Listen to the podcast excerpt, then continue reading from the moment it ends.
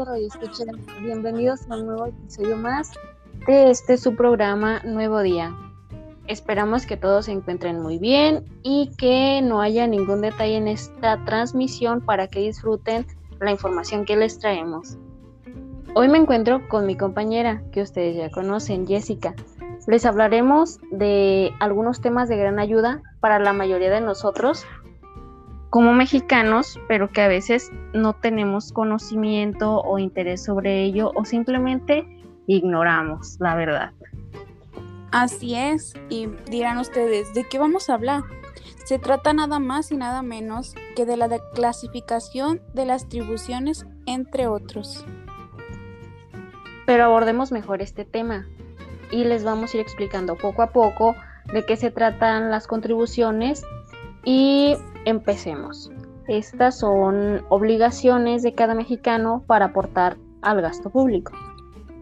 También pues las contribuciones se dividen en aportaciones de seguridad social, como contribuciones de mejoras, derechos y aprovechamientos. Seguramente se estarán preguntando, ¿qué es eso? ¿Con qué se come? ¿De dónde proviene?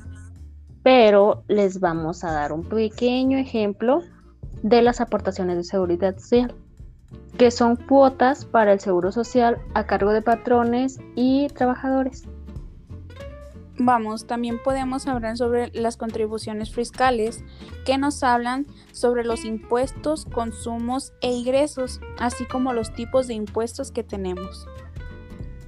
Por mencionar algunos, como el impuesto sobre el patrimonio, es un tributo directo, general y personal, ya que grava la propiedad o posesión del patrimonio.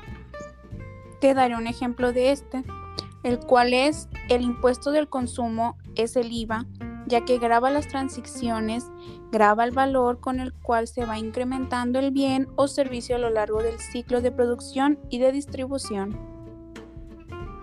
Otro más sería el impuesto sobre la renta o que mejor conocemos como ICR.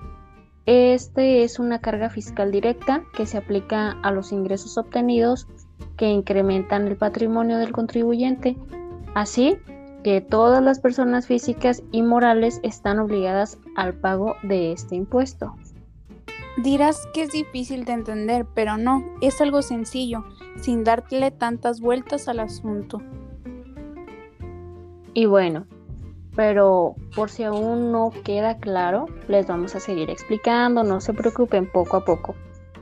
Recuerden que se aportan ingresos a través de impuestos como lo son el impuesto sobre el valor agregado, mejor conocido como IVA, que ya anteriormente mi compañera les explicó un poco sobre él, pero este es un impuesto que paga la última persona en adquirir el producto.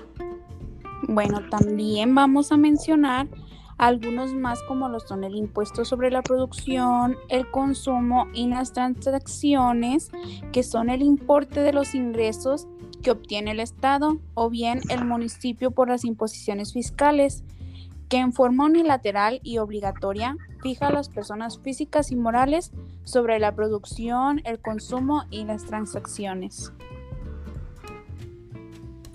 También algunos de los impuestos antes mencionados los podemos encontrar principalmente en algunos productos de, de la canasta básica, prestaciones de servicios, importaciones y acciones financieras. Algunos ejemplos más específicos pues es lo que siempre vamos a comprar a la tiendita para insumos de la casa y la prestación de servicios podría ser como pues el internet, las importaciones pues ustedes me entenderán mejor.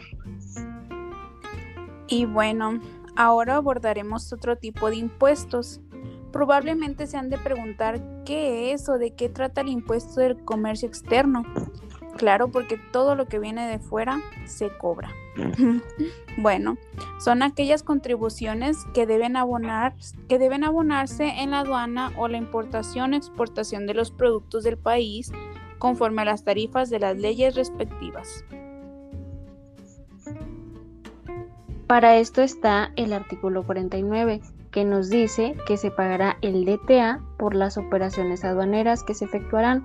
Como dice mi compañera, todo lo que se importa se paga. utilizando un procedimiento claramente aduanero correspondiente a los términos que correspondan en ley conforme a las cuotas o tasas previstas en dicho precepto legal.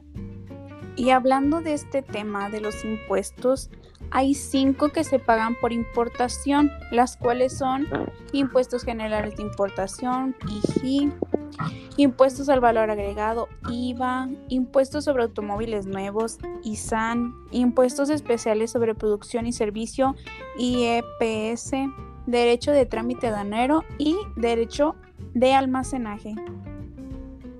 ¿Has escuchado hablar sobre la doble tributación y el Sistema Nacional de Coordinación Fiscal?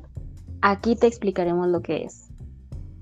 Empecemos diciendo que dicho sistema se conoce como Sistema Nacional de Coordinación Fiscal, el cual inició en, en, el año de 1948, año en el que entró en vigor la Ley de Impuestos sobre Ingresos Mercantiles. La coordinación que entonces se ofrecía tenía el propósito de evitar la doble tributación en materia de ingresos mercantiles. Probablemente ya los hicimos bolas o no sé, pero para eso vamos a enfocarnos un poquito más sobre el tema de la doble tributación. A ver compañera, háblanos sobre eso por favor. Claro, vamos a comenzar diciendo y también por saber lo que es. En tal sentido, tiene un lugar de doble tributación reconocida como aquella situación por la cual una misma renta o un mismo bien resulta sujeto a una imposición de dos o más países, por lo que por la totalidad o parte de su importe, durante un mismo periodo impositivo si se trata de impuestos periódicos o por una misma causa. Por ejemplo, una compañía de origen extranjero genera sus rentas en el Perú y paga la IR a la SUNAT, pero tiene que tributar también en el país del cual reside o de donde es su origen, claramente. Bueno, de nuestra parte, eso es todo. Esperemos si hayan disfrutado de esta transmisión, tanto como nosotras al hablar de estos temas. Concuerdo con mi compañera y sin más que decir, nos despedimos en esta ocasión. Esperemos tenerlos aquí de nuevo en una transmisión más.